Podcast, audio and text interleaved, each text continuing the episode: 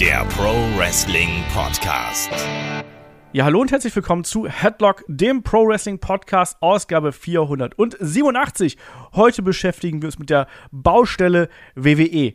Welche Aufgaben hat Triple H nach dem Abgang von Vince McMahon vor sich und wie muss sich die Promotion verändern? Mein Name ist Olaf Bleich, ich bin euer Host, bei mir da ist der Kai. Wunderschönen guten Tag, Kai. Hallo. Ja, der SummerSlam ist Geschichte und es herrscht ein bisschen Aufbruchstimmung, oder Kai? Ja, absolut. Also ich, ich, ich bin da ja auch manchmal so ein bisschen miesepetrig und lese mir dann die ganzen äh, Nachrichten oder Vermutungen der Leute durch und denke mir so, Mann, ihr habt alle den Kopf so in den Wolken stecken, ne? Kommt mal wieder ein bisschen auf den Teppich. Und auf der anderen Seite denke ich mir, hm, Champa hat ein Titelmatch nächste Woche in Cleveland. Hm, kommt Johnny Gargano vielleicht doch raus? Also ich bin da immer, also ich lasse mich dann auch hypen. Manche Sachen sage ich so, ja, bleibt mal alle auf dem Teppich und dann erwische ich mich doch selbst auch immer dabei, wo ich denke, ja, aber was wäre wenn? Und das ist eigentlich ganz gut, wenn man dieses Was wäre wenn denkt, weil dann ist man dazu motiviert einzuschalten. Ja, ganz genau. Nee, man merkt auch so, auch bei uns in der Discord-Community, da wird heiß diskutiert, was könnte passieren, wie geht's weiter und so weiter und so fort. Also man merkt, das Interesse ist auf jeden Fall gestiegen. Das hat man nicht nur an der Quote von Raw in diesem dieser Woche gesehen. Und wir wollen einfach nochmal drüber sprechen. Wir wollen nochmal die Geschehnisse kurz aufbereiten, was ist passiert, der Vince McMahon-Abgang, Führungswechsel und so weiter und so fort. Wie sieht es da jetzt gerade aktuell aus? Und dann wollen wir natürlich auch Fragen beantworten, weil wir haben auch zu dem Thema sehr viele Fragen bekommen. Wir haben also hier eine muntere Mischung aus Diskussionen, Roundup und Fragen-Podcast. Wir werden auf jeden Fall heute einiges hier zu tun haben und einiges zu tun. Das haben wir auch noch in näherer Zukunft, lieber Kai. 14. August, 19 Uhr. Schreibt euch alle in den Kalender. Da steht das Watch-Along an. Genau, Survivor Series 2019. Bessere Zeiten, wo Triple H noch der NXT-Papa war. Vielleicht ist er jetzt der WWE-Papa. Wir werden es herausfinden. Ja, mal gucken auch, wie es mit NXT weitergeht. Ne? Da gab es ja auch schon Gerüchte, dass man das wieder ummodeln würde. Bin gespannt. Und ansonsten, ja, Patreon und Steady haben wir jetzt in dieser Woche, gerade zum Anfang des Monats, haben wir da noch ein bisschen nachgelegt. Wir haben die Review gehabt zu Ring of Honor, Death Before Dishonor. Wir haben das Watch-Along zu In Your House, Buried Alive gehabt, also mit dem Kollegen Markus Holzer und mir ein bisschen in der Vergangenheit schwelgen. Und ganz aktuell dann noch das Magazin, wo Shaggy und ich über die ganzen aktuellen Entwicklungen sprechen. Plus dann im Match of the Week hatten wir auch noch die Analyse von Ric Flairs letztem Match. Und ich sag mal so, da haben Mella und ich uns ein bisschen ausgetobt und es waren auf einmal 40 Minuten. Ich weiß auch nicht genau, wie das passiert ist. Es war anscheinend auch ein Car Crash von dem, was ich mitbekommen habe. Guck's dir mal an. Es ist äh, ein Wechselbad der Gefühle, wenn man sich das anschaut.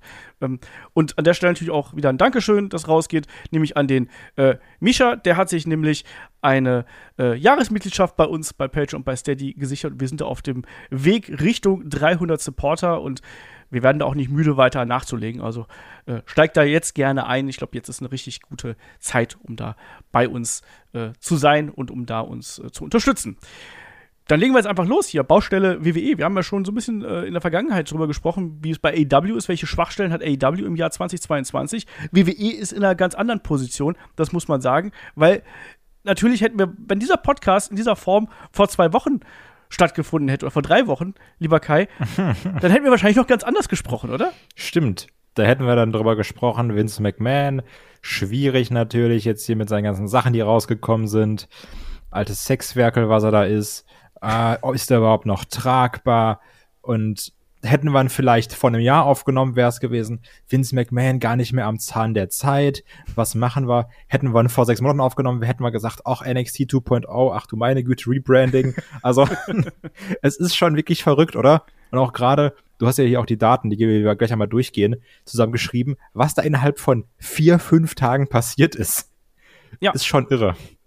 Es ist crazy und vor allem, dass man sich ausgerechnet dann die Tage wieder aussucht, wo ich Corona habe und krank im Bett liege. Das finde ich nach wie vor eine absolute Unverschämtheit. Sexskandal, wenn ich im Urlaub bin. Äh, Rücktritt und Retirement, dann, wenn ich Corona habe. Ich finde, das geht einfach nicht. Also ganz gut, dass der Winnie weg ist, weil, also mit mir hat er sich nicht abgesprochen und das kann ich gar nicht gut heißen, muss ich immer sagen. Aber es sind verrückte Zeiten, ne? Und äh, das sind Zeiten, die das Wrestling verändern und die WWE äh, tragend verändern. Deswegen gehen wir gerade mal so ein bisschen hier durch die Zeit äh, durch quasi. Wir haben gesagt, äh, das fing quasi ja eigentlich am 22. Äh, Juli an. Da gab es erstmal die gute Nachricht. Äh, Triple H kehrt an seine alte Position als Executive Vice President of Talent Relations zurück. Also sprich, er ist wieder das Bindeglied zwischen dem Office und den Wrestlern und kümmert sich da eben auch um die Verpflichtung, um die Kommunikation. Da haben wir alle gesagt, gut, dass er wieder da ist, vor allem auch nach dieser schweren Krankheitssituation, die Herzerkrankung, die er gehabt hat. Wir haben das Interview ja damals ähm, auch hier beleuchtet.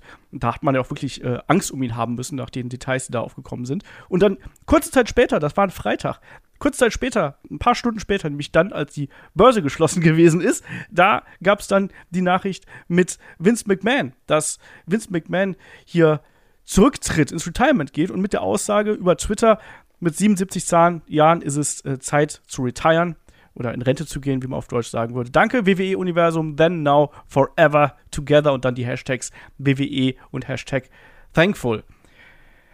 So, dann hatten wir erstmal natürlich so ein kleines äh, Vakuum, wo man sich dann gefragt hat, so, okay, wie geht's denn jetzt weiter? Wie geht's denn jetzt weiter? Dann hat WWE ganz schnell auch die entsprechende Nachricht rausgeschickt. Also Stephanie McMahon und Nick Khan fungieren als Doppelspitze, als Co-CEOs hier und Triple H als ähm, EVP, wie man so schön sagt, darunter.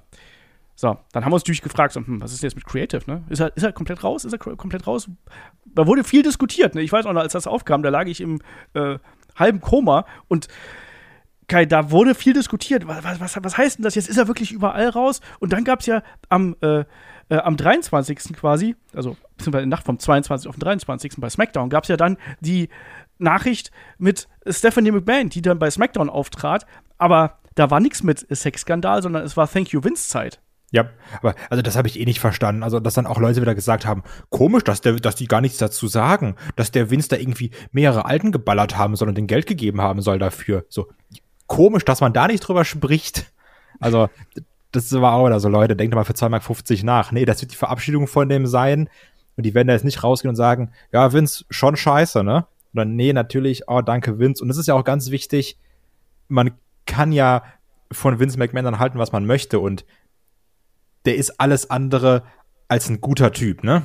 Das ist ganz alte Schule, super ekelhaft, chauvinistisch bis zum geht nicht mehr, finde ich schlimm aber man kann auf der anderen Seite trotzdem noch appreciaten oder wertschätzen, dass man sagt, hier WWE hatte aufgebaut, toll, also war ja auch nicht alles Kacke, was die WWE gemacht hat in den letzten Jahren, so und diese beiden Sachen so ein bisschen getrennt voneinander äh, beobachten, weil da waren auch ganz viele, die dann sagen, ich verstehe nicht, wie man jetzt noch Thank You Vince chanten kann, auch wenn ich den Chant ein bisschen schwierig fand, wenn ich ehrlich bin. Ähm, aber man kann trotzdem noch wertschätzen und sagen, trotzdem Danke hier für dieses WWE, was aufgebaut wurde, was uns ja auch alle, also jetzt, wir machen halt einen Podcast über Wrestling, ne? Also müssen wir nicht drüber reden, wie uns das auch selbst beeinflusst hat. Von daher fand ich das vollkommen in Ordnung. Es ist wirklich schwierig, da so eine klare Stellung zu beziehen, weil im Endeffekt ohne WWF, WWE, ohne die letzten, weiß ich wie viele Jahre, je nachdem, wie lange man es verfolgt, wenn, man, wenn, wenn wir nicht hier, wenn ihr nicht da, ihr würdet das nicht anhören. Also, das ist schon äh, der Punkt. Ne? Da ist man als Fan natürlich dann auch, äh, ich sag mal, ein bisschen heuchlerisch unterwegs. Das meine ich gar nicht böse, sondern das meine ich einfach nur realistisch. Ich habe mich heute auch darüber nachgedacht, so wie, wie formuliere ich das denn? Und tatsächlich ist das so eine Doppelmoral, die wir da, glaube ich, alle an den Tag legen. Ähm, und das ist halt nun mal so. Dafür sind wir dann eben auch Menschen und dafür sind wir dann auch Fans. Äh, man kann das eine kritisieren und trotzdem kann man das andere dann mögen oder sich anschauen ist natürlich, letztlich muss das jeder für sich selber äh, dann ausmachen, wie er dann auch äh, Vince McMahon hier bewertet. Ähm, die Enthüllungen, die dann nochmal an den Tag getreten sind, war natürlich dann umso schlimmer eigentlich. Es geht ja dann auch wirklich vermehrt um äh, eben ja das Ausüben von sexuellem Druck, ja. äh, von äh, ganz oben quasi. Quasi äh, Erpressung. Genau, Erpressung, Nötigung, äh, Vergewaltigung wurde aufgeführt. Also ganz, ganz schlimme, schlimme Sachen, die ja. moralisch absolut verwerflich sind und trotzdem natürlich gerade genau vor dem Hintergrund sind Thank You Vince Chance der Typ ist nicht freiwillig in Rente gegangen. Der wäre auch nicht gegangen, ja. wenn das nicht rausgekommen wäre. Das muss man hier ganz klar nochmal sagen. Es hat nichts mit dem Alter zu tun. Der wäre auch noch mit äh, 85 mit dem äh, Zivi an der Seite noch äh, reingerollt im Rollstuhl. Bin ich mir 1000 Prozent sicher, dass der nicht gegangen wäre, wenn nicht Druck ähm, von allen Seiten gekommen wäre Absolut. und wenn man gesagt hätte, wir müssen jetzt hier die Reißleine ziehen. Ja. Also, so. wollte ich gerade sagen, das ist halt ganz wichtig. Ne? Und ich glaube, das ist jetzt auch nicht oh, Fandruck, sondern auch wirklich Aktionäre, ne? Geldgeber, Werbepartner die, also die sagen, und gerade auch hier finde ich, ähm, so, zumindest das, das ist jetzt so meine Erklärung bei mir dahinter. Ich finde, man kann einfacher Vince McMahon und Wrestling-Fan sein trennen, als jetzt zum Beispiel, als man zum Beispiel R. Kelly und R. Kelly Musik trennen kann. Das ist so ein bisschen die Sache dabei. Aber es ist, wie du sagst, da macht jeder so ein bisschen seinen eigenen Weg aus. Ich bin mal ehrlich, das ist nichts Neues, was da jetzt rausgekommen ist, weil letztlich die Gerüchte, äh, die gab es schon seit vielen, vielen, vielen, vielen, vielen Jahren und dann hätte man sich schon viel früher dagegen entscheiden müssen, WWE zu verfolgen. Und äh, ne, das, das, ist so ein, so ein Punkt. Es ist nichts Neues, was hier rausgekommen ist, sondern letztlich, was natürlich den, das Genick gebrochen hat, ist die Tatsache, dass es ja hier äh, quasi falsch verbuchte bzw. unvollständig verbuchte äh, Summen gegeben hat, die äh, quasi hätten aufgeführt werden müssen. Es waren dann im Endeffekt 14,6 Millionen US-Dollar zwischen dem Jahr 2006 und 2022, die nicht korrekt verbucht worden sind. Es geht um Geld. Hier geht es einfach nur um Geld. Und das ist aufgefallen. darüber hinaus wurden diese Ermittlungen angestellt. Und darüber ist Vince McMahon äh, gestolpert. Ne? Und auch wenn Vince McMahon das anscheinend aus seiner eigenen Brieftasche bezahlt hat, wäre das wohl trotzdem etwas gewesen, was er intern hätte verbuchen müssen. Das ist das Problem.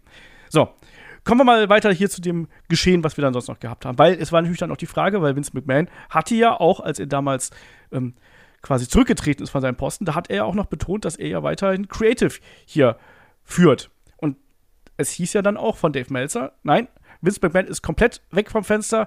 Er ist aus allen Bereichen quasi raus. Er bleibt natürlich der Mehrheitseigner von äh, dem Unternehmen. Das äh, nimmt man ihm nicht weg, das kann man ihm nicht wegnehmen. Aber aus seinen Positionen hier, da ist er zurückgetreten. Und dann gab es erstmal die Meldung, Bruce Pritchard übernimmt das Ruder. Bruce Pritchard, bekannterweise die rechte Hand von Vince McMahon und aktuell so das Bindeglied zwischen Raw und SmackDown, der das ganze Ding hier zusammenführt. So. Dann gab es auch die Meldung, dass Kevin Dunn zurückgeht, auch ein hochrangiger Offizieller, der schon seit vielen, vielen Jahren als einer der Ja-Männer, der Ja-Sager an der Seite von Vince McMahon hier bezeichnet wird. Nicht gerade der populärste. Unter anderem zuletzt, wenn man bei Twitter geschaut hat, war er derjenige, der zu äh, Becky Lynch gesagt hat: Nee, du bist nicht hübsch genug, um Erfolg bei uns zu haben. Nicht so nett. Naja, Ende vom Lied war, dass dann äh, Triple H die Rolle äh, des Creative Leaders hier übernommen hat, dass der quasi Head of Creative auch noch geworden ist. Und Kai, wie gesagt, das ist eine rasant schnelle Abfolge von Geschehnissen, die wirklich dann auch die Company, WWE und auch das Ansehen bei den Fans extrem auf den Kopf gestellt haben, oder? Ja, also zum einen war natürlich der, ich rede also jetzt ne, weg von den ähm, Vorwürfen oder Beschuldigungen, sondern jetzt ich rede jetzt über die Wrestling-Seite. Ähm, da war der böse Vince McMahon raus, weil das war der, der alles schlecht gebuckt hat. Also, weil Vince McMahon war ja für alles verantwortlich, so ein bisschen in, in der Fandenke. Und der ist weg und alle sagen so, okay, cool, der ist ja schon mal weg.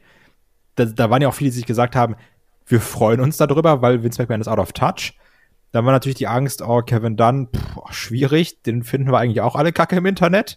Das mögen wir nicht so. Bruce Pritchard wissen wir nicht. Ich glaube, der hatte ja auch mal eine Zeit, wo er mal so ein bisschen mehr Verantwortung hatte. Ich glaube, das war auch diese, wo, wo Heyman noch äh, General Manager Zeit war. Da, da fiel auch häufiger mal der Name Bruce Pritchard.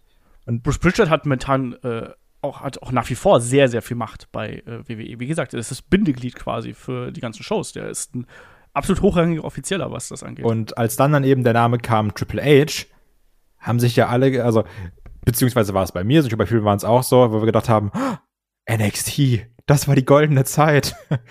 Und Triple H, also gerade wenn man dran denkt, wie er diesen Weg gegangen ist mit NXT, wie er die Leute aufgebaut hat, wie er auch die Indie-Companies gewertschätzt hat gesagt hat, ja, da kommen die Leute her, da lernen die schon, das können wir mitnehmen. Ähm, die bringen Charaktere mit. So, wir müssen denen jetzt nicht sagen, du bist jetzt der böse Italiener oder der böse Deutsche. Wir können die Sachen ein bisschen formen, daran arbeiten. Ähm, wir denken auch an die ganzen Sachen, die dann Leute auch, die gegangen sind, Adam Cole positiv noch über Triple H sagen, äh, Seth Rollins, die, die ganze NXT-Generation, Champa, Gargano, egal, schieß mich tot. Und daher kann dann ja auf einmal die Hoffnung, die beiden aufgekeimt sind, wo wir gedacht haben, ist das jetzt der, der auf uns hört, in Anführungsstrichen? Ist, ist, ist das jetzt wieder der, der uns das gibt, was wir wollen? Und man hat schon gemerkt, dass da auf einmal so ein Hype da war, aber auch, ich würde schon sagen, Hoffnung, oder? Ja. Rette uns, Triple H, du bist unsere letzte Hoffnung. genau. Komm, komm. Irgendwo in R2D2 versteckt. Stephanie McMahon als Prinzessin Leia. Genau. Ähm, ja, nee, so war es eben auch. Ne? Und das haben wir dann auch bei äh, euch gemerkt, äh, was an Feedback gekommen ist. Und ähm, wir haben auch ein paar Fragen jetzt zu dem Thema gestellt bekommen. Und da geht es auch vor allem um die internen Strukturen. Also äh, Thomas der Zweite stellt eine Frage, die habe ich gerade schon so ein bisschen äh, angedeutet, die, die geht vielen im Kopf rum. Ne? Nämlich, wie sehr wird Vince McMahon versuchen, sich weiter einzumischen? Beziehungsweise glaubt ihr, dass er nach einer Karenzzeit wieder auftaucht in leitender Funktion? Es ist nämlich dieser Gedanke dahinter, er ist ja nach wie vor der Patriarch, er hat nach wie vor die, ähm, die Mehrheit quasi, ne? der hat ja auch die Entscheidungsgewalt, das, das, kann man ihm nicht nehmen, also er ist weiterhin da vertreten. Hat er da noch die Finger im Spiel? Geht er zu seiner Tochter und sagt, Stephanie, hör mal hier, ne? Äh, guck mal, dass der Hunter das und das nicht macht. Oder geht er zu Hunter und sagt, hör mal, das hier mit Jumper, den Vanilla Midget hier mit dem komischen Bart, den wollen wir nicht haben. Kai. Ja, also ich habe es ja gerade am Anfang immer so ein bisschen mit verglichen mit, ja, der macht ja den Hönes, ne? Er sagt, ich bin raus und dann sitzt da doch wieder jedem im Ohr und dann so, mach mal das, mach mal das. Dann hat er da irgendwie so seinen eigenen Salihamidzic sitzen und sagt, verpflichte mal den, verpflichte mal den, push mal den. Hm. Das ist das Interessante dabei, weil man, es wird jetzt ja nur die Zeit zeigen können, ne? Weil natürlich, man kann jetzt sagen, das und das wird nicht passieren. Aber was da jetzt ja wirklich vorgeht, privat in, in den WhatsApp-Verläufen eines Vince McMahon. Das werden wir ja nicht erfahren. Ja.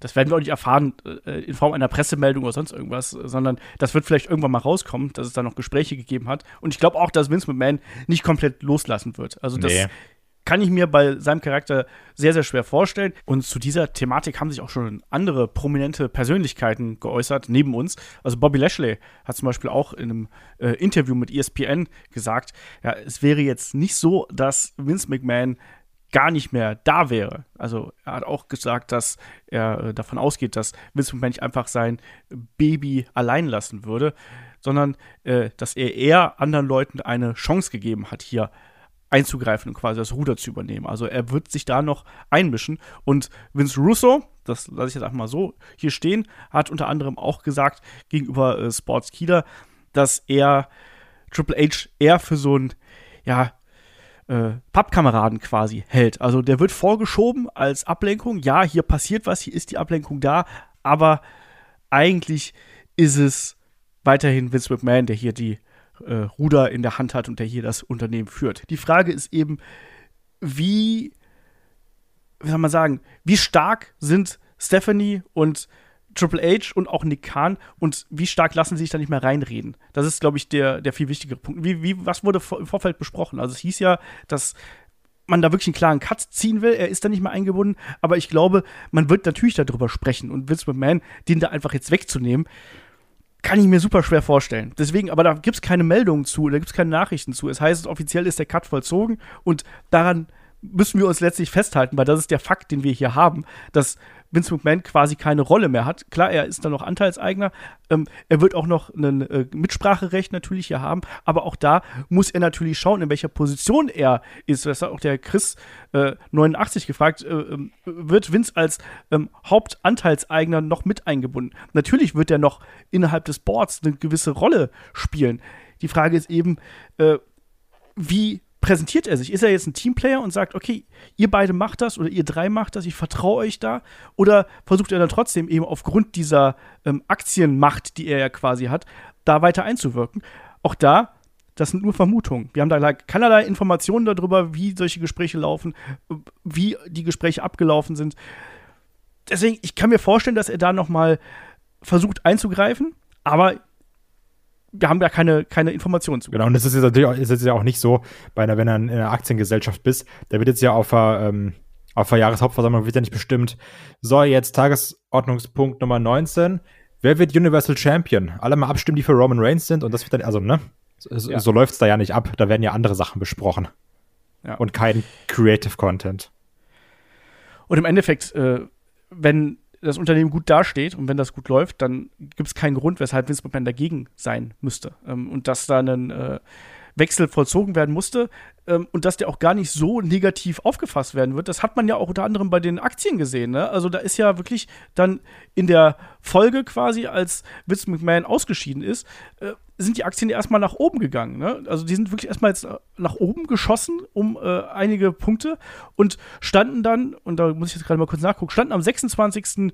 Äh, Juli auf dem All-Time-High von 70,66 Euro. Und auch seitdem, es gab dann wieder einen kleinen Einbruch. Das ist ja normal, ne, nach dem Peak gibt es einen Einbruch. Aber jetzt in den letzten Tagen auch wieder gestiegen auf knapp ja, 69 Euro, 61, also auf jeden Fall kurz drunter. Man ist momentan auf dem All-Time-High. Das Ausscheiden von Vince McMahon aus seinen Positionen hat dem Aktienkurs nicht geschadet. Ganz im Gegenteil, das hat sogar die ganze Sache hier beflügelt das war ja auch so eine, so eine Angst, die man gehabt hat. Ne? Was, was sagen die Aktionäre, was sagen die Partner? Was ich gehört habe und gelesen habe, da war es eher so, dass die Partner und auch die Aktionäre tatsächlich da ganz gute Hoffnung sind, dass man hier in eine andere Richtung gehen könnte.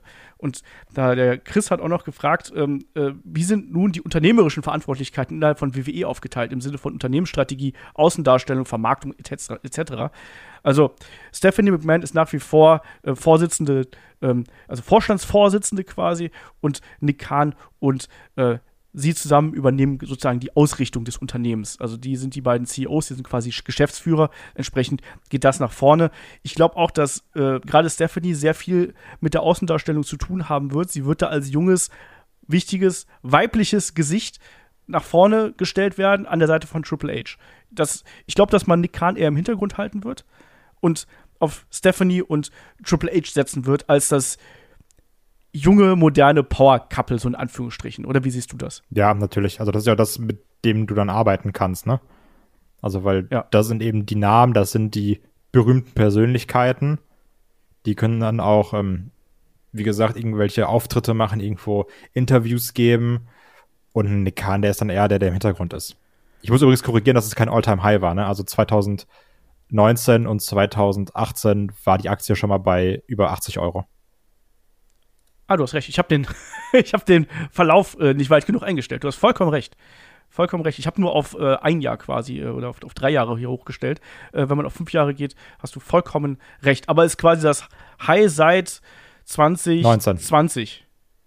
Ja, also seit dem letzten ja. High. genau. Ja. genau. Also auf jeden Fall äh, ein ordentlicher Sprung nach oben, den die Aktie gemacht hat. Aber gut, dass du es ergänzt hast hier nochmal. Ähm, aber zum Thema Nick Khan hat der Ultimate Warrior auch geschrieben, wie gefährlich in Anführungsstrichen ist Nick Khan. Baut Triple H jetzt fleißig neue Leute auf und Nick Khan zeigt dann den Budget Cutter out of nowhere, um die Zahlen aufzuhübschen. Und weg sind die neuen Talente? Ja, also das sind so viele verschiedene Faktoren, ne? Also auf der einen Seite ist es dann auch vielleicht, dass man vielleicht damals gedacht hat, wir schmeißen mit großen Verträgen, um uns um alle zu halten. Ähm, dann die andere Sache, ich finde, Nick Khan wird das auch immer so als das ultimative Böse dargestellt, weil der muss dann eben die Finanzen verwalten, der muss sagen, das ist zu teuer, obwohl wir auch alle gesagt haben, Budget Cuts waren ja auch häufig nur ein vorgeschobener Grund, ne? Also, ja. du musst da, das ist ja jetzt ja nicht hier schön Deutsch Kündigungsschutz, dass die sind da als, wie sind es, freie Mitarbeiter oder Freelancer eingestellt? Independent Contractors. Genau, Independent Contractors. Contractors. Oder einfach sagst, ja, du bist jetzt raus, warum? Ja, Budget Cut, alles klar. Also, ja. das ist diese Hire-Fire-Mentalität, die in Amerika vorherrscht, die da ganz schlimm ist. Klar, Nick Khan ist dann immer das Gesicht dabei, ne? Nur ich finde jetzt auch, also, ich finde die Frage insofern schwierig, weil wenn man jetzt da mit den Talenten was macht und die aufbaut, warum soll man sie dann rausschmeißen? Also wenn da jetzt ein vernünftiger Aufbau hintersteckt, außer du warst da krass, hast einen fetten Vertrag bekommen, wir wissen nicht, was wir mit dir machen sollen. So, das ist ja die Baustelle. Ja. Ähm, ich glaube auch, dass jetzt die neue Struktur, die wir hier haben, eine andere ist und deswegen auch eine andere Mentalität hier mit reinbringt. Wir wissen, dass Vince McMahon sehr große Stücke auf Nick Khan gehalten hat und den quasi als ja, noch die größere rechte Hand als Bruce Pritchard ähm, angesehen hat und dem auch sehr viele Freiheiten und Macht eingeraumt hat. Und ich glaube, dass der gar nicht so viel Gegenwehr geleistet hat. Und wenn er gesagt hat, hier, wir müssen ein paar Leute rausschmeißen, ja, okay, warum? Ja, wir müssen äh, Zahlen aufhübschen. Ja, mach. Und ich glaube aber, dass Triple H und Stephanie da vielleicht ein bisschen zäher sind, was äh, diesen Punkt angeht. Dass man da vielleicht auch sich überlegt, ja, was ist wirklich notwendig? Muss man jetzt da nochmal Leute entlassen? Wen kann man wirklich brauchen? Wo gibt es da die Probleme? Und ich glaube, das ist eine, ähm, eine Mentalitätsfrage. Ich glaube, dass Vince McMahon ähm, sehr stark Nick Khan freie Hand gelassen hat, ähm, weil der offensichtlich eine gute Arbeit geleistet hat. Ich meine, der hat, der hat große Verträge an Land gezogen. WWE geht es finanziell so gut wie noch niemals zuvor. Sprich, warum soll man dem dann noch Ketten anlegen? Jetzt mit Stephanie und Triple H, ich glaube, dass die einen anderen Weg gehen und eine andere Unternehmensführung an den Tag legen wollen und nach außen tragen wollen. Und da passt das vielleicht dann nicht mehr ganz so gut rein. Entsprechend ich weiß nicht, ob man gefährlich vielleicht nicht ein bisschen zu hoch gegriffen ist. Ich glaube, dass man hier eine andere Kommunikation haben wird und dass die Abläufe anders sind. Das ist so meine Hoffnung zumindest, was äh, Nick Khan angeht. Jemand, der das natürlich nicht so sieht, das war zum Beispiel CM Punk, der sich ja bereits Interviews geäußert hat und da ganz klar kundgetan hat, dass er nicht denkt, dass sich die Mentalität backstage in irgendeiner Art und Weise verändern wird und hat da beispielsweise auch den Umgang von Sasha Banks und äh, Naomi im Vergleich zu dem von äh, Brock Lesnar äh, in Frage gestellt und dann einige ziemlich viele Schimpfworte sogar hinterhergeschoben, ähm, Leute als Stiefellecker und als äh, Feiglinge bezeichnet. Aber auf jeden Fall der Punkt hier ist, er glaubt nicht, dass durch den Weggang von Vince McMahon und durch die neue Führung, dass sich da irgendetwas in der Unternehmenskultur ändern wird. Und dann fragt der Ultimate Warrior noch, äh, kann man bei WWE wirklich jetzt so viel ändern, ohne dass man die jetzigen Kunden, sei es die Zuschauer oder auch die Aktionäre, verschreckt? Viele wünschen sich ja, äh, dass aus Raw und SmackDown eine Art äh, NXT Red and Blue wird. Äh, andererseits muss man etwas ändern. Meiner Meinung nach lebte die WWE lange Jahre von ihrer Legacy, welche man immer wieder gemolken hat, als Stars etc. Es wirkt auf mich wie eine Blase, die irgendwann platzt, da die alten Wrestler nicht mehr zur Verfügung stehen und man nichts auf, Neues aufgebaut hat und so weiter und so fort. Kai, wie siehst du das? Hat man hier äh, ja zu befürchten, dass man quasi Zuschauer und Aktionäre verschreckt mit einer Neuausrichtung? Also ich glaube, Zuschauer eher weniger, weil man merkt ja, der Hype ist da. Das ist positiv. Die Leute haben Bock, die Leute haben Bock auf Veränderung, die Leute wollen, dass sich was tut. Du hast ja schon gesagt, diese Veränderung, dass Vince geht, wurde ja positiv aufgenommen. Von daher, du siehst auch in den Quoten, ich glaube nicht, dass man als Zuschauer verschreckt. Und bei den Aktionären, ganz klar hat gesagt, ich glaube, das ist den Scheiß egal. Also, die wollen ihre Rendite haben, die wollen eine sichere Rendite haben, die wollen, dass sich deren Investment lohnt, ne? Und ob das jetzt Catchen ist oder ob das irgendwelche Platinen sind, die in Japan für U-Boote hergestellt werden, das ist den komplett Jucke. Also, von daher glaube ich auch nicht, dass man die Aktionäre verschreckt, solange man die Zahlen liefert, solange man Gewinne liefert, solange die Aktie steigt, solange man eine gute äh, Rendite ausschüttet. Von daher das ist den Latte, ob da jetzt mehr Wrestling ist oder weniger Wrestling oder ob man drei Stunden die Nase von Triple H zeigt. Solange die Zahlen stimmen, ist das egal, glaube ich. Und gerade jetzt mit der Entwicklung des Produkts, ich habe also ein bisschen die Hoffnung, dass man jetzt von diesem Problem, was wir ja schon seit der Gründung von Headlock behandeln, mit, korrekt, mit den ja. ähm, Allstars wegkommt. Wir haben es ja auch gesehen, die letzten SummerSlams, es war immer Brock Lesnar war da, wir hatten dann Goldberg, so, dass man davon jetzt so ein bisschen weggeht und dass man es mal schafft, und jetzt habe ich wieder den Kopf in den Wolken, dass man mal eine WrestleMania hat mit Zweien aus der aktuellen Zeit, die auf einem Level sind und nicht Triple H gegen Roman, nicht Roman gegen äh, Brock, nicht Undertaker gegen Roman, dass man sowas hat wie Cody, Rollins, Roman, dass man da sowas macht, ne? Mit den Leuten, die man arbeitet, weil es ist ja nicht so, dass niemand aufgebaut wurde, sondern dass man häufig dann Stars den Allstars zum Fraß vorgeworfen hat. Wir erinnern uns an Kevin Owens, der den Belt droppen musste für Goldberg. Wir erinnern uns an den Fiend, der den Belt droppen musste für Goldberg. Wir erinnern uns an CM Punk, der den Belt droppen musste für The Rock. Dass man da mal ein bisschen konsequenter ist. Ja, und damit können wir eigentlich auch schon hervorragend überleiten zu den Baustellen, die wir eigentlich in diesem Jahr ausgemacht hätten. Und die wollen wir trotzdem hier natürlich noch ansprechen, Kai.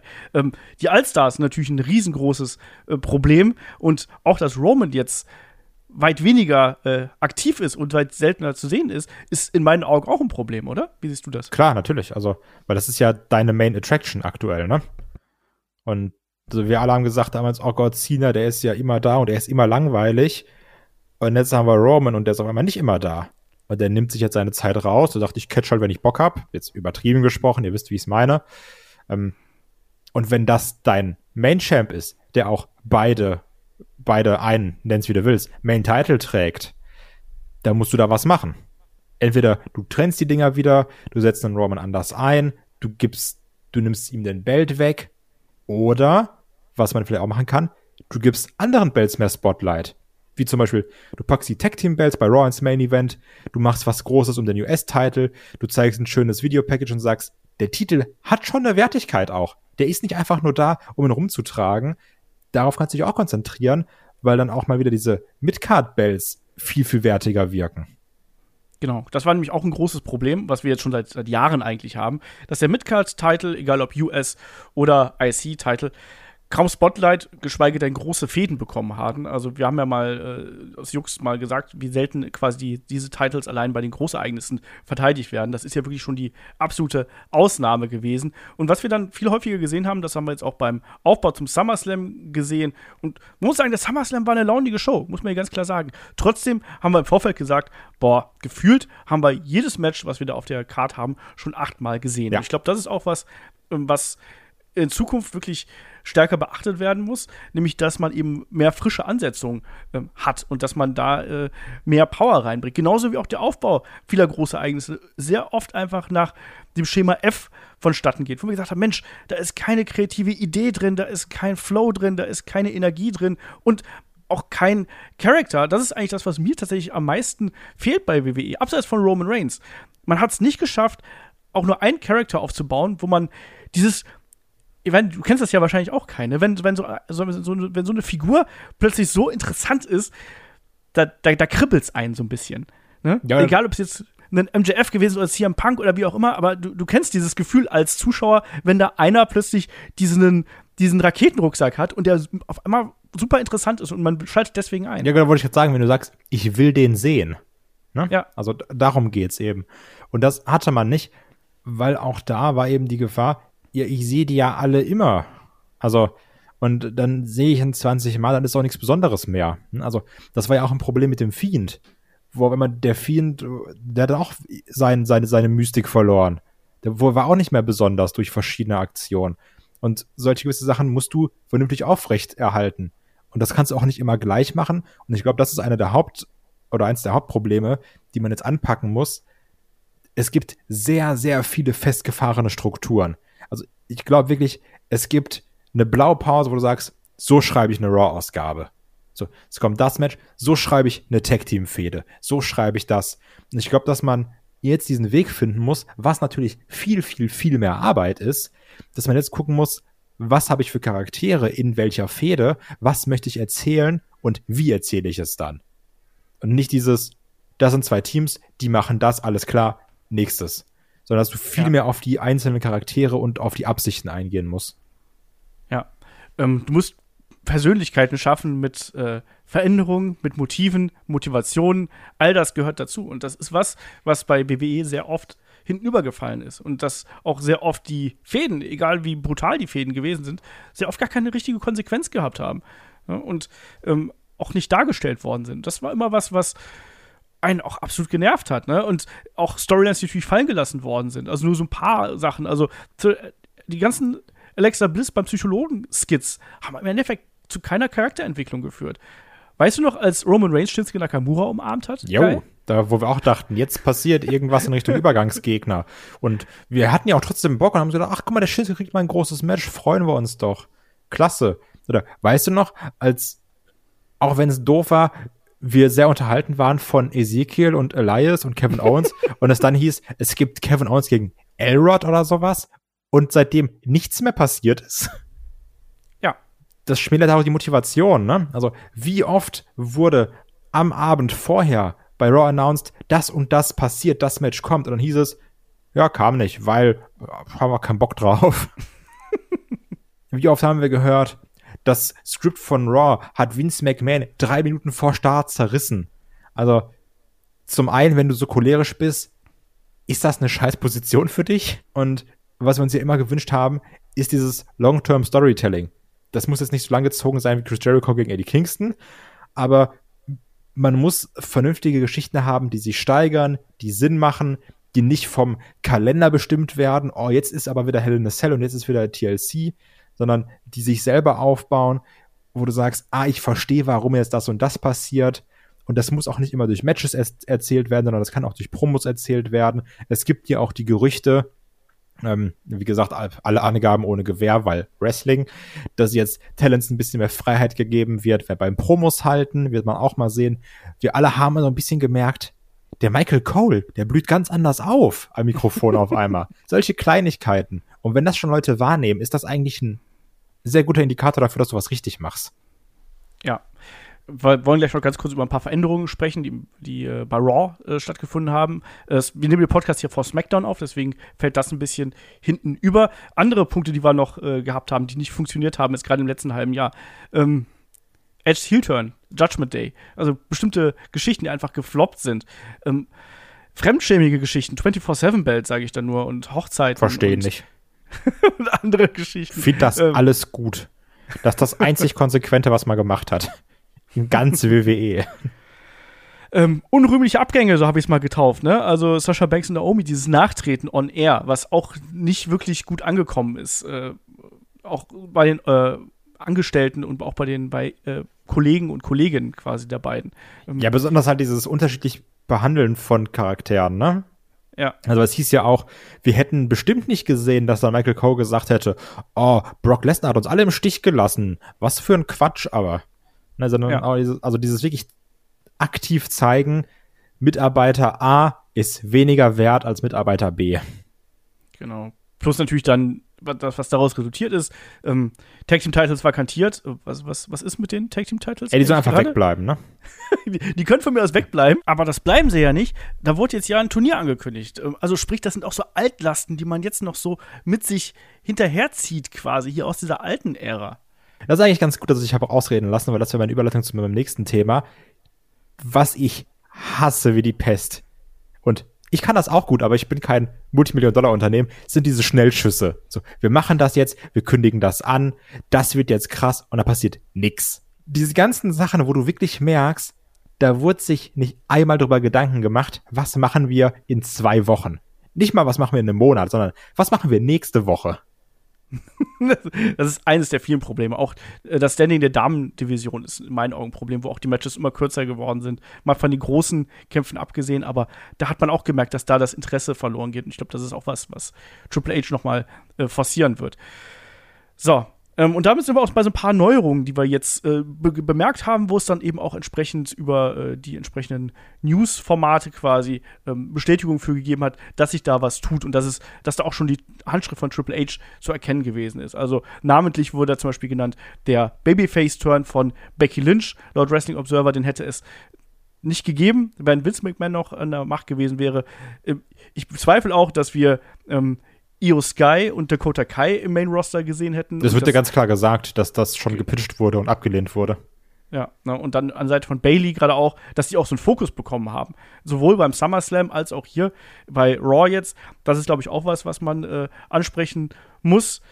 Ähm, ja, und generell, das haben wir auch schon bei, bei SmackDown in der vergangenen Woche gemerkt, dass auf einmal viel mehr Wrestling in den Shows eine größere äh, Rolle spielt. Also viel mehr läng längere Matches. Und da wurde viel drüber diskutiert, nämlich will der Mainstream lange Wrestling-Matches, wollen die 10, 15, 20 Minuten Wrestling in der Weekly sehen, Kai? Das finde ich eine spannende Diskussion, äh, die da gerade aufkommt. Aber und auch da ja. wieder direkt reingrätschen. Mach's, wenn es passt. Also, du musst, also, es ist ja Quatsch zu sagen, okay, wir machen jetzt immer 15 Minuten. Wenn ein Match 8 Minuten geht, lass es 8 Minuten gehen. Wenn du sagst, das Match ist ein bisschen größer, ist was Bedeutenderes, lass es 15 gehen. Also, so, plan die Show entsprechend. Und nicht nach Laune, das geht jetzt 15 Minuten, ach Mist, das ging länger, ja, das andere, das geht jetzt nur noch 5 Minuten. So, plans entsprechend. Mach dir einen Plan, was will ich präsentieren, was will ich wie präsentieren, wollen wir dem Match mehr Zeit geben, mehr Show geben? Gib's, gib dem drei Minuten mehr. Vollkommen okay. Also, also ja. wie gesagt, weg von diesem Festgefahrenen. Ja, das Und ist auch, auf jeden Fall auch. Übrigens, auch da muss ich, äh, muss ich loben, das Match äh, Miss, Mustafa Ali und AJ Styles, das hat super viel Spaß gemacht. Also, ja, klar. Das war ein gutes Ding. Allein dieser äh, Tornado, dieser gesprungene Tornado DDT, der schlecht gefilmt war übrigens, ähm, und dann diese, diese Transition von dem 450 in den Styles Clash, pff, jo, Zucker. Also, ja. fantastisch. Wobei es natürlich jetzt auch eine sehr einfache Art gewesen ist, so ein bisschen Crowdpleaser zu betreiben. Dann machst du da die äh, Three-Way-Matches und hast da die großen Dinger, dass die unterhaltsam werden. Ja, aber auch da, ich bin mir nicht ganz sicher, ich habe es gelesen, ich weiß es aber nicht. Es hat sich zumindest so angefühlt und das ist meine Wahrnehmung. Die Crowd-Reactions waren schon echt, glaube ich. Also es hat sich weniger, ich weiß nicht, ob es komplett raus war, keine Ahnung, es hat sich weniger nach eingespielten Crowd-Reactions angehört. auch ein wichtiger Punkt, den Ja. wir seit äh, längerer Zeit hier äh, immer wieder kritisiert haben. Ne? Hass ich wie die Pest. Publikumsmanipulation, ähm, generell Manipulation der Präsentation quasi. Äh, auch das war was, was äh, sich hoffentlich ändert. Ähm, mal schauen, wie, wie das äh, da weitergeht. Wir haben da noch ein paar passende Fragen zu, nämlich zum Blog Talent und Produkt. Natürlich, was ganz viele umtreibt, ist natürlich der Punkt, werden jetzt bestimmte Wrestler gepusht oder werden sie gar gedepusht, weil Triple H die nicht mag und wen holt Triple H dann eigentlich zurück? Du hast gerade Johnny Gargano hier schon angesprochen, das war ja auch einer von den Namen, der ist ja rumgegeistert bis zum geht nicht mehr. Also Kai, mach mal hier einmal kurz den Abriss. Ähm, wer wird gepusht? Wer fällt vielleicht hinten über? Das hat der äh, Chris gefragt. Das mit dem Push und mehr Spotlight hat der Majestic Donovan gefragt. Und äh, ja, wer könnte vielleicht zurückkommen? Das hat auch der Donovan gefragt. Also ich möchte erstmal ganz kurz von der Formulierung weggehen, weil Triple H die nicht mag, weil damit fängt's an. So, das ist das Let's call it Vince McMahon Problem. Das machen wir gar Aber- nicht mehr. Aber wir wissen auch, dass Ja, so ein natürlich. bisschen das- klischeehaft. ja. So die, es, es, wird- es wird so ein bisschen gemunkelt natürlich, dass Triple H natürlich hier so einen bestimmten alten NXT-Weggefährt, äh, Tommaso Ciampa, versucht, so ein bisschen mehr Spotlight Das sind ja unsere Leute, so gute Jungs. Also, Nein, also ne, ich meine jetzt einfach nur zu sagen, der kriegt Ja, keinen. Spot, weil den mag ich nicht. Ne? Also Ja. wir alle wissen, Triple H, Ego so groß wie seine Nase, ne? müssen wir auch nicht drüber reden, ist auch schwierig. Ähm, aber wir hoffen ja von vernünftigen Entscheidungen und natürlich als großer Sympathisant vom Black and Gold NXT würde ich mir wünschen, dass man einem Tommaso Ciampa einen Spot gibt. Und ich, ich würde mir auch die Finger danach lecken, dass man sagt, du übrigens, DIY ist jetzt wieder ein Thing. Das machen wir einfach wieder. Würde ich auch komplett ausrasten, weil ich mir denken würde, die Tag Team Division, da passiert endlich mal was. Es gibt nicht nur Usos gegen Street Profits und die Mysterios sind auch da. Also solche Sachen, klar würde ich mir das wünschen. Ne? Ich fange jetzt auch nicht an über den Fiend zu reden, weil der wird ja seit Jahrhunderten gerüchtet und, und der geht mir auf den Sack mittlerweile, ne? Also auch bei Twitter, der soll einfach mal die Finger von der Tastatur lassen, der nervt mich. Ähm, aber ich, trotzdem habe ich da die Hoffnung, dass man jetzt gewissen Sachen ein Spotlight gibt, gerade jetzt auch an äh, einem Champer. Ich hoffe, dass man da den, den Weg findet und auch ein geiles Match zu machen. Und auch da würde ich sagen, gib denen die Zeit. So, zeig, der US-Belt, der ist was wert. Der wird hier nicht in fünf Minuten verteidigt, sondern da steckt was hinter. Und Champer muss auch nicht zwingend gewinnen, weil ich finde auch ein Bo- Bobby Lashley ist kein verkehrter Champion. So, natürlich ist Grinsebacken Bobby Lashley ein bisschen doof, aber wie schon in der SummerSlam Review, dieses dümm, dümm, dümm mit der Faust in, der, in den Himmel, da bin ich dabei. Also, das, das ist mein Taunt. Das finde ich gar nicht so schlimm. Wir müssen halt nur weggehen von diesem klassischen, der kann nix, der sieht super generisch aus und der hat keinen Charakter. Ne? Also, das meine ich mit der kann nix, weil können tun die Ja. alle irgendwo irgendwas. Ähm, und Namen, die auch der Chris nennt, ich hoffe, dass man jetzt wirklich mit Ezekiel wieder was macht, dass man irgendwas mit verfolgt, weil da steckt Gag-Potenzial drin. Und ich finde, Wrestling braucht auch witzige, dumme Unterhaltung. Nicht immer nur alles ernst. Die Frage ist dann, bei einem Omos, oh, ich glaube schon, dass ich das so ein bisschen verlieren könnte, wenn ich ehrlich bin. Ein Wirma Hahn, der hat jetzt ja sowieso schon wieder seinen Reiz verloren, indem er Backstage einfach nur Bu sagt und jemanden erschreckt. Was ist da denn los? Ja, also das sind so ein bisschen die Namen, diese typischen generischen Big Man, dass man da was macht. Also Schenki, der nur am Tanzen ist, Ja. ne? Dass man so ein bisschen in die Richtung geht und dann sagt, ist jetzt mal egal, ob jemand groß, klein, dick, dünn ist. Wenn jemand unterhaltsam ist, dann kriegt er einen Spot. Und ich sage halt hier, weil er hört uns natürlich auch Triple H, Kevin Owens, mach was. Auch ein äh, Kevin Owens, äh, ein Triple H-Guy ja, natürlich. deswegen ja. Also ich glaube schon, dass natürlich hier und da eine andere Ausrichtung stattfinden wird. Ähm, ich sehe zum Beispiel den Ezekiel, ähm, da wäre man doof, wenn man mit dem nichts macht, weil der ist im Ring inzwischen solide, aber der ist jemand, der ist gut in Promos, der hat eine Ausstrahlung. Alles, was der braucht, ist eine konsequente Ausrichtung. Weißt du noch, wo Elias quasi gestorben ist und seine Gitarre verbrannt hat und dann das und dann hin und her? Das ist die größte WWE-Krankheit übrigens. Du merkst immer, die nehmen sich so einen halben Tag, filmen dann Vignetten für acht Wochen, lassen die laufen und wissen nicht, was dann kommt. Weißt du noch, Emmalina? Also, genau. ne? Ja. Ähm, Omes sehe ich als Attraktion in der Midcard. Lass den ruhig da bleiben. Ähm, so, solche Typen, ähm, die so aussehen, sind super interessant für Zwischenfäden und sind auch gut für Hausshows. Das klingt total blöd, Ja, aber klar. du, man vergisst immer wieder, wie dieser Live-Charakter dann wirkt, wenn dann so ein Riese reingestapft kommt, der einfach nur den Babyface durch die Gegend schmeißt. Also ich weiß noch, als ich bei einer Hausschau war, wie over ein Titus O'Neill war, ne? Also, und wie over auch ein neuer José war, weil er da eben seine Polonaise macht. Also, das holt die Leute ab bei Hausshows. Eben, brauchst du auch. Wir Mahan, mal gucken, also der Chris hat noch Madcap Moss aufgeschrieben. Ich glaube, Madcap Moss, den wird man erstmal noch ein bisschen behalten und ich glaube, da sollte es aber auch eine Charakterentwicklung ähm, einfach geben. Ähm, mehr Spotlight. Ich glaube, dass Triple H schon darauf achten wird, dass gerade so Leute, ich, da sehe ich jemanden wie Walter, äh, Entschuldigung, Gunther und Ludwig Kaiser sehr stark vorne. Ähm, ich glaube, dass Triple H die Arbeit, die die beiden in sich und auch in die Charakter ähm, gesteckt haben, dass der was honorieren wird. Ich sehe beide tatsächlich nächstes Jahr noch auf einer anderen Stufe, als es jetzt ohnehin schon ist. Die werden eine wichtige Rolle einnehmen. Ähm, ich tue mich ein bisschen schwer, dass wir, dass er jetzt hier alle äh, äh Black and Gold NXT Guys und Girls irgendwie äh, präsentieren wird. Deswegen äh, für, für, mich ist für mich ist Gunther und, und Ludwig Kaiser momentan so für mich die Go-To-Guys, wenn, wenn ich aus dem aktuellen Roster mir welche rauspicken äh, müsste. Aber schon auch, also schon auch Rollins, ne? Ja, aber der, der ist ja schon da oben. Also der braucht ja noch mehr Spotlight? Keiner hat in 2022 mehr Niederlagen als Seth Rollins. Ja, aber, aber guck mal, wie der präsentiert wird. Der ist doch als der ist doch ein Star.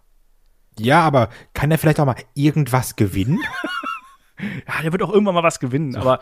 Hey, Seth Rollins, du bist der Sieger der Herzen. Alles Gute auch von Team Headlock. also so, das, da muss auch schon mal was passieren, außer nur witzig rauskommen, jemanden stormen. Also, ne? Ich kann mir übrigens vorstellen, ja. dass man jetzt mit, ähm, obwohl den Weg sind sie ja relativ konsequent gegangen und ich glaube auch, dass man den weitergehen wird, ähm, den Weg mit Riddle. Ja, ja, ja. Ja. Die Frage ist, was macht man mit äh, Damian Priest und äh, Finn Bella und dem Judgment Day und Rhea Ripley? Also versucht man da noch mal was? Also ich finde dieses Konstrukt Judgment Day sehr deppert. Das ist mein Problem. Also, weil der gibt mir ja auch nichts. Also, was soll der Judgment Day mir sagen? So, ne? Ja. Also, entweder du, du gehst da jetzt richtig rein und sagst, dafür stehen die, das ist deren Ziel, das machen die, oder du lässt es sofort bleiben. Ich weiß es halt auch nicht. Also, ich glaube auch, was du gesagt hast, ne? Also, entweder geht man da jetzt all in und versucht da wirklich eine dominante Heal-Gruppierung aufzubauen, oder dann, dann brichst du halt auf. Ne? Ansonsten, äh, wenn ich mir nach wie vor vorstellen könnte, wenn sie bei NXT raus sind, ich sehe nach wie vor unglaublich viel in Camilo Hayes. Ähm, die Creed Brothers, wenn die den nächsten Schritt gehen, da bin ich auch gespannt drauf, wo, wo, wo es mit denen hingeht. Ähm, und ich kann mir auch vorstellen, dass, dass äh, der gute Triple H ein Auge auf jemanden wie ein Ilya Dragunov wirft, dass man den, wenn der wieder fit ist, äh, dass man den da wieder mit reinholt. Also ich, wenn, wenn der will, wenn der, wenn der in die, in die USA kommen will. Ich glaube, dass das so Leute sind, wo der äh, sehr, sehr viel drin sieht und wo man sich vorstellen könnte, ja, da, mit, dem, mit dem machen wir noch ein bisschen mehr. Können wir, ähm, also ja, Namensänderung, ich weiß, man soll sich nicht immer aufregen, ist ja auch alles egal. Können wir bitte Butch rückgängig machen? Und wieder das Bruiserweight Pete Dunn haben. Also, ich, ich will wirklich nicht viel, ne? Am Wochenende drei Punkte für Schalke gegen Köln und Butch wieder zu Pete Dunn. Herr Triple H, mehr möchte ich doch gar nicht. Weil das war ja auch so ein bisschen sein, sein Ziehkind, ne? Wenn wir auch so an das NXT UK Turnier denken, damals noch mit Tyler Bate. Ja. Also, das, das wäre schon sehr toll.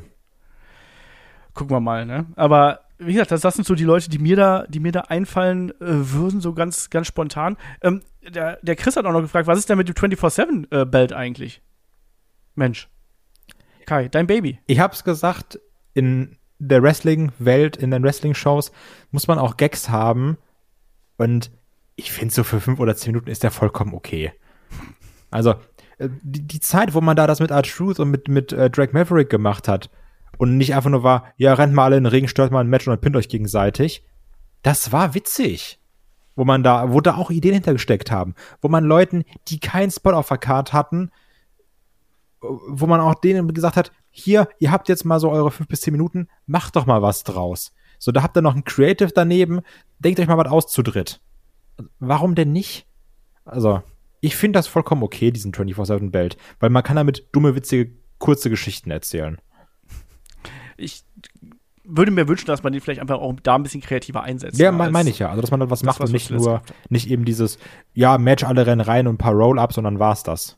Ah, ganz vergessen. Jemand, den ich auch noch sehr weit oben sehe bei äh, äh, WWE, wenn er bei NXT raus ist, ist äh, Cyan Quinn übrigens. Also der hat einen fantastischen Look und wenn man denen den entsprechenden Charakter gibt, dann wird der äh, ein großer. Da bin ich mir sehr sicher.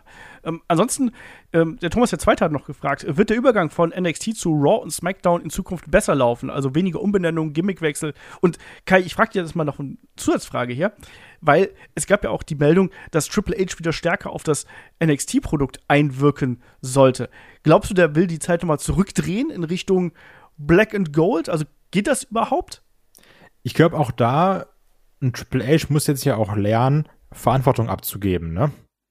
Weil auch da, der, der wird ja nicht mit einem Arsch auf allen Hochzeiten tanzen können. Und dann musst du eben. Kann doch Tony Khan auch, hallo? Ja, macht er so semi-gut, ne? Also. und von daher jetzt gerade auch mit der Sache mit, mit den Herzproblemen, ähm, wir alle freuen uns da ja auch, aber das ist ja auch verdammt viel Verantwortung, die er jetzt bekommt. Und Ja. sehr viel Arbeit und auch sehr viel Druck natürlich, ne? Also, das ist jetzt nicht so ein Job, wo du sagst, ich gehe um 17 Uhr nach Hause und denk da nicht mehr drüber nach, bis ich morgen, mich morgen wieder einstempel. Also, der, den Job nimmst du mit nach Hause und das sind auch keine 8-Stunden-Tage. Von daher, klar, Wunschdenken, Black and Gold, bring es wieder zurück, aber vielleicht erstmal auf Raw und SmackDown konzentrieren und die Verantwortung für NXT woanders hin abgeben. Würde ich es mir wünschen, dass NXT wieder zu NXT wird? Ja, hat es gerade Prio 1? Ehrlich gesagt nicht. Nee. Ich kann mir das auch sehr schwer vorstellen, weil zum einen natürlich das Personal von NXT Black and Gold inzwischen ja in äh, alle Winde verstreut ist quasi und dass du jetzt noch mal so einen komplett neuen Schwung an Talent aus den äh, anderen Promotions holst, das wird schwierig, weil äh, seitdem hat sich einfach viel verändert. Allein dadurch, dass AEW so viele äh, Outstanding Talents quasi unter seine Fuchtel genommen hat. Ähm, Du wirst nicht mehr so viel abschöpfen können, wie das damals gewesen ist.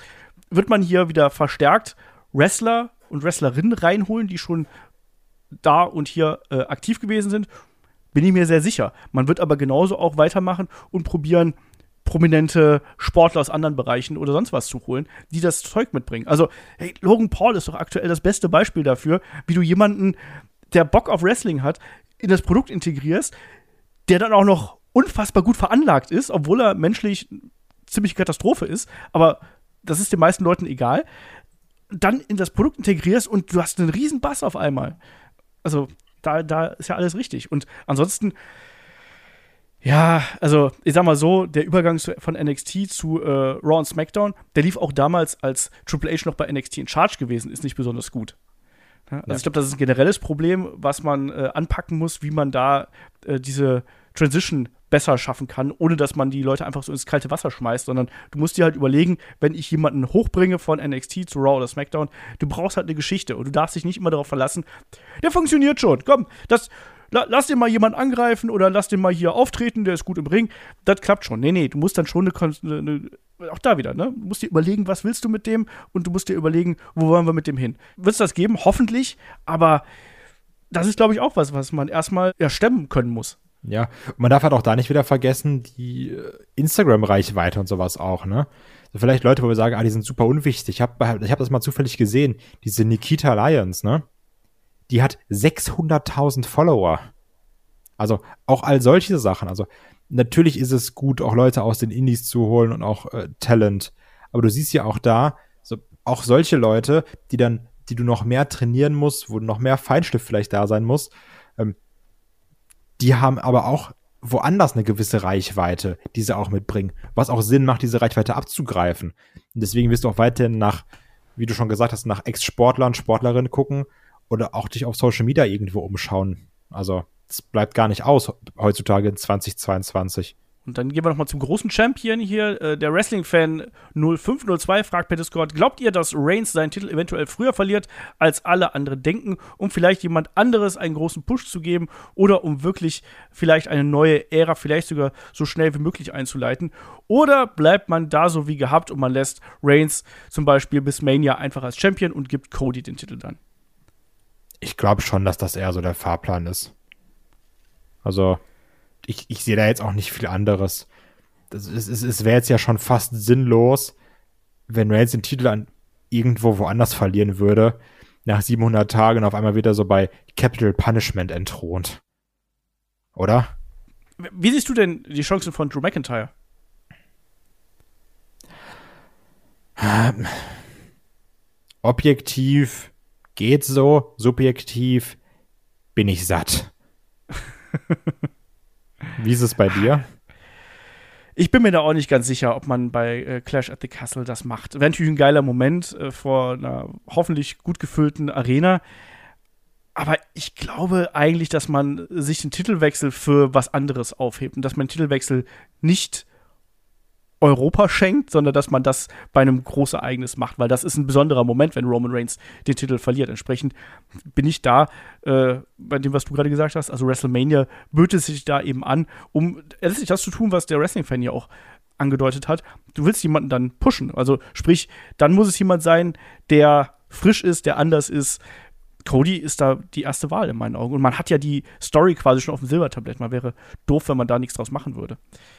So, ähm, ziehen wir aber so ein bisschen weiter hier. Ne? Wir haben natürlich jetzt äh, zuletzt bei Raw den äh, plötzlichen Zuschauersprung gesehen. Also man ist äh, nach dem SummerSlam auf 2,3 Millionen Zuschauer hier gesprungen. Rating von äh, 0,6 in der werberelevanten Zielgruppe. Das heißt mal eben 20 Prozent nach oben. Ähm, in der werberelevanten Zielgruppe ebenso. Also man hat dann einen ordentlichen Sprung gemacht. Und da hat uns auch der Oliver per Discord gefragt, wie seht ihr es denn in Sachen Quoten? Also Raw hat einen großen Sprung gemacht. Glaubt ihr, Hunters neue WWE ähm, gefällt dauerhaft und bedeutet das dann auch Quoten jenseits der 2,5 oder gar 3 Millionen, Kai?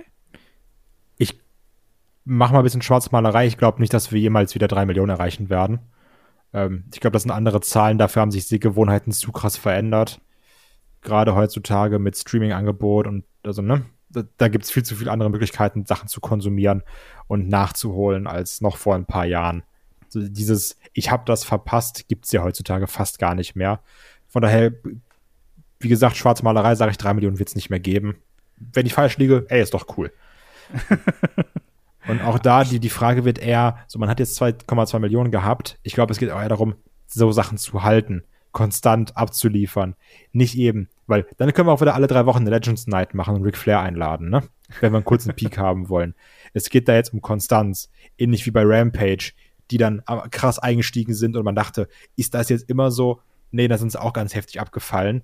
Und dann auch wie bei einem Dynamite, dass man sagt, konzentriert euch auf die Million, konzentriert euch darauf, das zu halten, auf diesem Level zu performen. Also, und auch da, ich glaube, da ist es eher mal bei Raw oder bei Hunters neuer WWE geht es dann darum, gewisse Kennzahlen konstant zu erreichen und weniger Schwankungen zu haben. Ausschläge nach oben immer geil, aber eher um diese, wir erinnern uns an die ganzen Berichte, Raw, neues Record Low, die Woche danach, neues Record Low, Stunde drei, neues Record Low, dass man sowas nicht mehr macht ja, man muss sich halt ja eben einfach äh, erstmal dran tasten. Ne? Was, was ist die neue Ausrichtung? Ähm, zum Thema zu viel Wrestling. Wir haben vor, ich habe mal geschaut, vor fünf Jahren haben wir einen The Themenpodcast gemacht. Ähm, Stilwechsel bei WWE, mehr Wrestling, weniger Entertainment. Das hatten wir schon alles schon mal. War das eigentlich und, das, wo die rauskamen und gesagt haben, wir hören jetzt auf euch? ich weiß es nicht mehr, aber es war auf jeden Fall, äh, hatten wir so einen Themenpodcast schon mal gehabt und wir haben darüber diskutiert, weil dann einmal bei äh, Raw und SmackDown wirklich lange Matches stattgefunden haben. Und im Endeffekt, ja, das hat es immer mal wieder gegeben. Aber das allein wird es nicht machen. Also es geht nicht darum, mehr oder weniger Wrestling, sondern es geht dann letztlich äh, darum, dass du all die Elemente, die das Wrestling eben bietet, wieder zu einem unterhaltsamen großen Ganzen zusammenfügst und dann eben auf die zwei Shows, die du hast. Ja, aber auch da natürlich aufbaust. ist ja auch die Sache, ähm, die Beharrlichkeit dabei, ne? Also, wir hätten jetzt auch äh, vor fünf Jahren mit Headlock aufhören können, hätten gesagt, wir haben jetzt den Podcast gemacht, wir haben keine 500 Supporter, ja, dann hören wir jetzt auf. So, wie es ändert sich nichts von heute auf morgen. Also, das ist ja auch immer ein bisschen das Problem, was ich meine mit diesen Schnellschüssen, ja. wo man dieses Gefühl hatte, so, du bist jetzt Main Eventer. Ich gebe dir jetzt zwei Wochen. Ah, wir haben nicht 500.000 mehr Einschaltquoten. Du bist gefeuert. Also jetzt so böse gesprochen, ne? Das hatte man ja ganz oft dieses Gefühl. Vince McMahon findet auf einmal den super. Vince McMahon findet den super. Das ist der neue Star. Und dann macht man das zwei Wochen und man hat zwei Wochen Spaß an irgendwas. Und auf einmal ist das Spielzeug langweilig und man lässt es wieder fallen. Also geht darum jetzt, glaube ich, auch gerade zu sagen, wir wenn wir was austesten, testen wir es nicht für zwei Wochen, sondern wir geben den Sachen Zeit zu atmen, Zeit sich zu entfalten, den Leuten Zeit sich darauf einzustellen.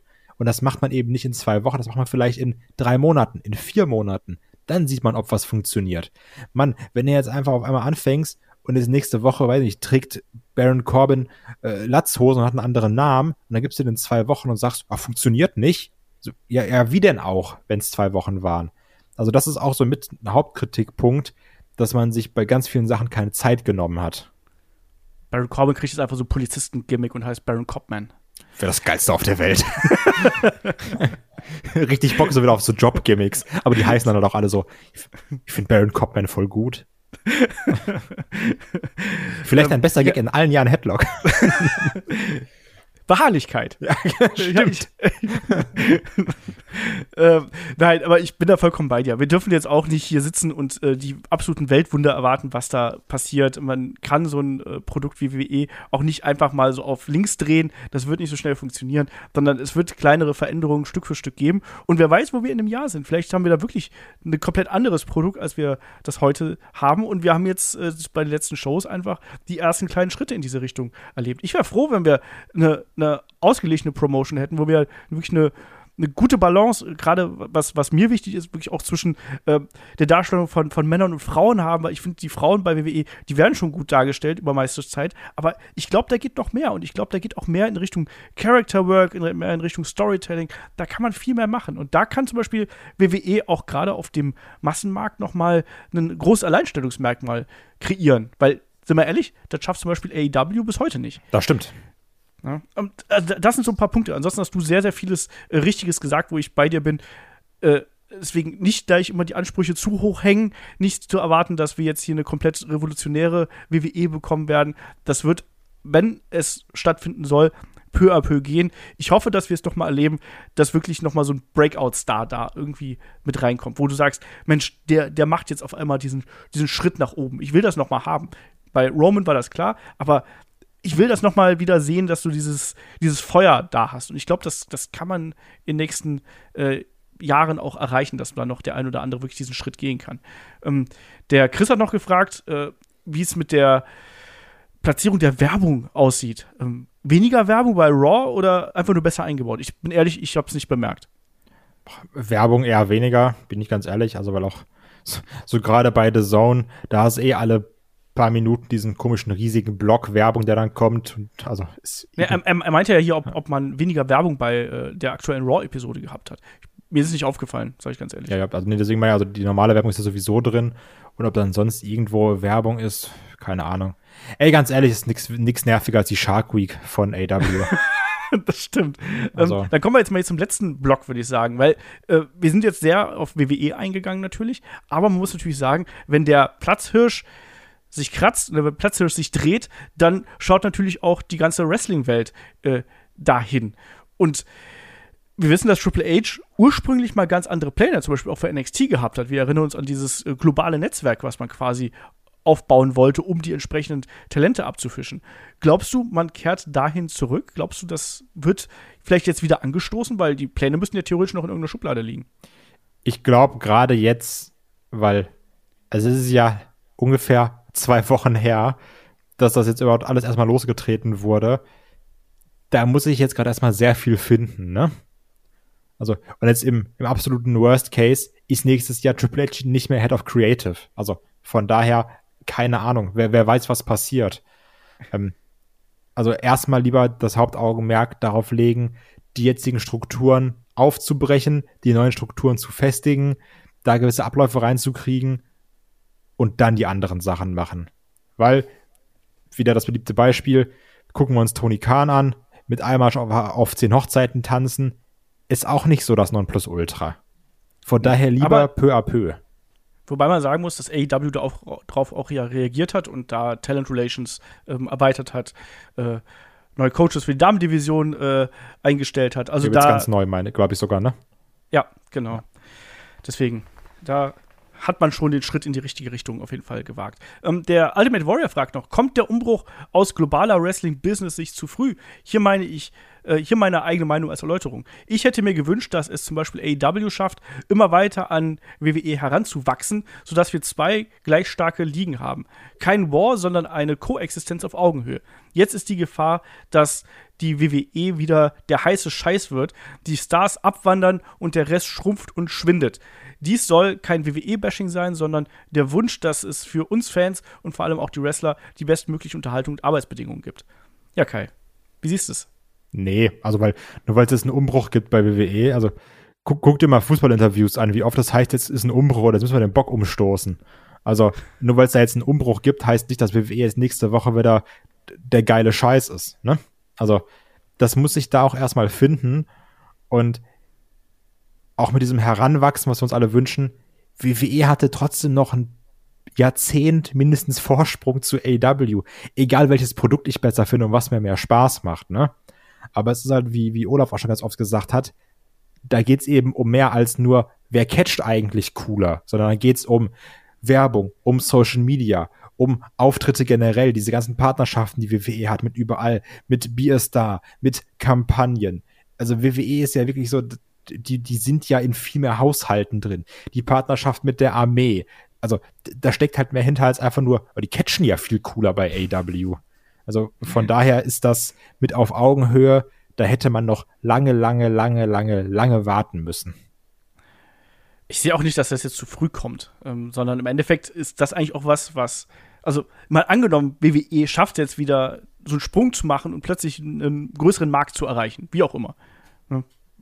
egal, egal ob man jetzt Rock mit dazu holt oder ob man jetzt plötzlich äh, auf Theory den nächsten Megastar macht, weil man plötzlich einen mega genialen Engel startet und der wird auf einmal äh, der heiße Scheiß. Das ist aber doch gut fürs Wrestling im Allgemeinen, weil mehr Augen auf WWE bedeutet einfach mehr Augen aufs Wrestling im besten Fall und davon profitiert auch AEW. Ja. Wenn wenn WWE abkacken würde, um es mal so auszudrücken, dann hätte auch AEW ein Problem, weil dann würden auch noch weniger Leute AEW verfolgen, weil du eben einen Teil der Gelegenheitszuschauer nicht hast, weil du äh, auch einfach Wrestling interessiert hast, die vielleicht sagen, nee, also Wrestling ohne WWE, das gefällt mir dann auch nicht so. Ne? Und dann sagen sie, dann gucke ich halt was anderes. Es gibt ja genug Alternativen. Gucke ich Stranger Things oder gucke ich äh, irgendwelche anderen Serien. Es gibt tausend Entertainment-Möglichkeiten. Deswegen, ähm, es kann der Wrestling-Welt nur gut tun, wenn WWE entsprechend äh, floriert. Weil mhm. ich glaube, das, das sorgt dafür, dass Leute interessiert sind. Das sorgt auch dafür, dass Leute, die daran interessiert sind, auch mal links und rechts schauen. Ich glaube auch, äh, sorry, ja? da sind ganz viele Leute, die das auch gerade dann da im, im Kabelnetzwerk gucken, ne? Die sagen dann, also, ich bin mir sicher, dass es davon fiktive Zahl, lasse 10% sein, da wird nicht drauf geachtet, ist das jetzt AW oder ist das WWE, ne? So, wer kämpft da jetzt gerade? Die sagen dann, oh, ich mag das, oh, ich mag den sehen und dann gucke ich das, ne? Also so, das ist genauso wie alte Leute, die sagen, ja, ich bin jetzt kein Fuß, also ich bin jetzt kein Fan von Mannschaft X, aber ich gucke einfach Fußball, weil ich gucke immer Fußball und Sportschau. Und ob da jetzt gerade Bayern übertragen wird oder Frankfurt oder sowas, das ist denen erstmal egal. Die sagen, ich gucke halt Fußball. Und ich glaube, da gibt's auch Leute, die dann sagen, ja, ich gucke jetzt Wrestling. So, wir sind ja trotzdem auch dieser harte Kern, die uns rauspicken und sagen, ich gucke aber New Japan, ich gucke aber das, ich gucke das. Also die sagen, die hauen sich auf die Schnauze, ist doch gut. Ja, die, Ringfa die Ringseile sind jetzt rot oder blau oder gelb oder schwarz, ist doch egal. Das meine ich ja. Genau, dass du immer wieder Leute hast, die einfach dann Wrestling schauen wollen. Ja. Und äh, das ist dann natürlich kein sehr hoher Prozentsatz, aber selbst wenn es ein kleiner Prozentsatz ist, hilft das eben auch. Genau. Was man natürlich nicht haben dürfen, ist jetzt zum Beispiel ein Einbruch von AEW. Also, dass die auf einmal äh, aus irgendwelchen Gründen äh, kollabieren quasi. Ähm, und das kann ich mir aber auch schlecht vorstellen, weil die sind inzwischen gut aufgestellt, die äh, arbeiten auch immer weiter daran, quasi das Recruitment-System, äh, auch das Agent-System und all das, was die quasi intern haben, das wird immer weiter aufgebaut. Die haben einen liquiden Geldgeber dahinter, da muss man sich keine Sorgen machen, egal wie merkwürdig die Außendarstellung von Tony Khan manchmal ist. Ähm, die haben da genug Ressourcen. Das heißt, solange da nicht irgendwas absolut Unvorhergesehenes passiert, haben wir AEW als klare Nummer zwei. Ähm, die wächst, das ist auch wichtig, aber eben WWE die sich jetzt eben hoffentlich verändert. Und das kann eigentlich nur allen gut tun, weil auch davon kann äh, AW profitieren. Man darf da nicht immer nur dran denken, dass äh, WWE, die schöpft alle Stars ab. So, nee, es werden nicht alle rübergehen, weil du bei WWE und AW ganz andere Produkte hast. Und weil du letztlich gar nicht mehr so viel also früher war der Punkt ja auch immer so, warum geht's zu WWE? Ja, da verdiene ich am meisten Geld. Das ist inzwischen nicht mehr ganz so stark, wie das früher noch gewesen ist, sondern auch bei AEW kannst du gut Geld verdienen, oder? Und du musst auch mal überlegen, wie es jetzt allein wäre, wenn wir Corona nicht gehabt hätten, weil dann hättest, also, weil es war ja auch dieses, es gab ja diesen kurzen Zeitraum, wo Leute gesagt haben, ich bleib lieber in den Indies. Ne? Ja. Weil da kann ich auch gut verdienen. Also ich glaube mal, der Gedanke, der schwenkt jetzt wieder ganz, ganz krass um, weil sie gemerkt haben, ja, WWE und AW, die können auch was machen und die bezahlen mich auch, wenn Pandemie ist und Indies eben nicht, weil die haben keine Shows. Also da, das sind ja, das, das sind ja so viele Faktoren, die da jetzt mit reinschwingen, ne? Also Ja. Deswegen, also ich würde das nicht so negativ sehen, sondern ich glaube, dass wenn WWE jetzt plötzlich wieder noch interessanter wird und noch größer wird, als es vorher noch gewesen ist, ich glaube, das wird dem Wrestling im Allgemeinen äh, eher gut tun, als es äh, dem schaden wird. Solange nicht der Unterbau plötzlich wegbricht. Ne? Das war ja das Problem bei dem äh, Monday Night War, als dann die WCW weg gewesen ist und dann, dann fehlt eben einfach was. Und das, das ist das größere Problem, als wenn einer groß ist und der andere ist mittel, quasi. Ähm, ja, Kai, hast du noch abschließend was zu sagen? Was sind jetzt die größten Felder, die Triple H deiner Ansicht nach hier zu beackern hat? Und ist, ist WWE gerade eine Baustelle? Wir hatten so ein schönes Bild beim letzten Mal, was, äh, was David, glaube ich, äh, angesprochen hatte mit AEW, ist so, ist so ein, so, so ein Renovierungsprojekt und da ist man gerade dabei. Wo ist denn WWE für dich? Ist das eine Großbaustelle? Also ja, es fühlt sich gerade schon so ein bisschen an wie, wir reißen jetzt mal so ein Teil ab und bauen den mal neu. Ne? Nicht alles, so das Grundgerüst steht noch, aber wir gucken jetzt mal, ob wir mal irgendwo einen Durchbruch machen, ob das Wohnzimmer, ob wir da noch mal so ein Esszimmer reinkloppeln oder sowas. Also da wird man schon mal ein bisschen umplanen und die größte Baustelle meiner Meinung nach ist die Beharrlichkeit beziehungsweise das langfristige Denken, dass was ich letzte Woche gemacht habe, hat Konsequenzen nicht nur für nächste, sondern auch für die danach und danach und vielleicht auch für die Woche in, weiß ich nicht, irgendwann in 80 Tagen. Das ist, glaube ich, ganz wichtig. Und dass man da dann eben diese Konsequenz reinkriegt und diese ganz festgefahrenen Strukturen, gerade dieses berühmte Schema F, aufweicht mit, es ist immer das Gleiche, wir sehen die Paarung zehnmal und dann sehen wir sie nochmal ein ein elftes Mal beim Main Event, ach, also im, im ähm, hier beim Premium Live Event heißt es natürlich, dass man diese Sachen aufweicht. Ich glaube, das sind so die Hauptbaustellen, die ich jetzt sehe. Ja, also grundsätzlich natürlich, äh, das Kreative muss sich ändern. Ähm, da muss eine, eine andere Entwicklung rein, wie du schon richtig gesagt hast. Konsequenzen, Motivationen, konsequente Charaktere, äh, konsequente Erzählweise. Ähm, auch diese Spontanität eines Vince McMahon, die sollte da vielleicht auch äh, hinten überfallen. Das ist definitiv nichts, was ähm, man da äh, sich zum Vorbild nehmen sollte. Und ich glaube auch, dass intern, ähm, da geht es auch viel darum, wie da miteinander umgegangen wird. Ich glaube, dass Triple H erstmal beweisen muss, äh, wie er quasi als Boss funktioniert und ob er wirklich für so viele Leute ein offenes Ohr hat quasi, wo Vince McMahon immer so jemand äh, gerade nach außen gewesen ist, wo man gedacht hat, ah, für manche ein bisschen schwierig, der sucht sich halt eben dann gerne seine, seine Lieblinge aus so ein bisschen. Ähm, da bin ich gespannt, wie der Führungsstil da auch variiert. Vielleicht ist es ja so, dass Triple H da wirklich ein bisschen näher an der äh, Sache ist und wirklich ein bisschen persönlich auf die Leute eingehen kann. Vielleicht auch, weil er jünger ist, weil er ein Worker gewesen ist. Vielleicht eine ganz andere ähm, Sichtweise auch auf die Probleme seiner äh, Talents quasi da hat. Und dann vielleicht, Und dass auch diese, diese Machtspiele wegfallen, ne? Ja, Also wie oft haben wir nicht gehört, ich musste dann vier Stunden vor dem Büro warten und sowas alles, ne? Ja, zum Beispiel. Also, was ja wirklich geisteskrank ist. So was auch me- zwischenmenschliches Verhalten angeht. Absolut, ja. Nee, und deswegen, ich glaube, das ist äh, absolut wichtig, dass da einfach, da muss alles einmal durchge durchgerüttelt werden. Da muss, wie bei vielen eingefleischten und eingefahrenen Unternehmen, da muss jetzt einmal durchgekehrt werden. Das bezieht sich nicht nur auf das Produkt an sich, sondern auch auf wirklich das Verhalten Backstage, auf die Mitarbeit Backstage, auf das Ganze drumherum. Da muss jetzt alles eigentlich hinterfragt werden, was äh, das angeht. Und das schafft man hoffentlich. Ja. Und auch da, das ist keine Sache, die man in zwei Wochen erledigt hat. Das hat man vielleicht in einem Jahr erledigt, ne? Absolut. Also- Wir können den Podcast ja eigentlich noch mal im Jahr machen. Ja. Und dann gucken, das sollten wir wirklich machen.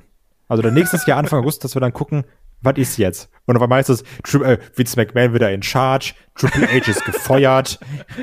Also keine Ahnung. Alles möglich, alles möglich, genau. Ja, aber ich würde sagen, dann sind wir an der Stelle äh, damit durch. Äh, apropos nochmal machen. Wir haben nämlich den, den äh, Vorschlag bekommen, wir haben mal vor einiger Zeit einen Podcast zum Thema verschwendete Talente gemacht. Das war auch vor fünf Jahren. Ähm, oh. Und, ja. Da würde mich mal interessieren, ob da nicht mal jemand zusammenstellen kann, über wen wir da geredet haben. also, das wäre das wäre herzallerliebst, wenn dabei jemand sagen könnte, ihr habt den und den genannt. Das würde mich mal interessieren. Genau, und ich habe mir gedacht, wir machen nächste Woche machen wir einfach einen, äh, ja, eine Neuauflage davon. Verschwendete Talente 2022. Und das wird es dann nächste Woche hier im Wochenend-Podcast geben. Und Kai, ich glaube, dann sind wir an der Stelle durch, oder? Ja, sind wir durch. Also mal durch. Äh, wie immer, wenn ihr mögt, was ihr hier hört und wenn ihr uns unterstützen möchtet, dann schaut gerne bei Patreon und bei Steady vorbei und unterstützt uns da. Und in dem Sinne kann ich einfach nur sagen, äh, Dankeschön fürs Zuhören, Dankeschön fürs dabei sein und bis zum nächsten Mal hier bei Headlock, dem Pro Wrestling Podcast. Macht's gut. Tschüss. Tschüss.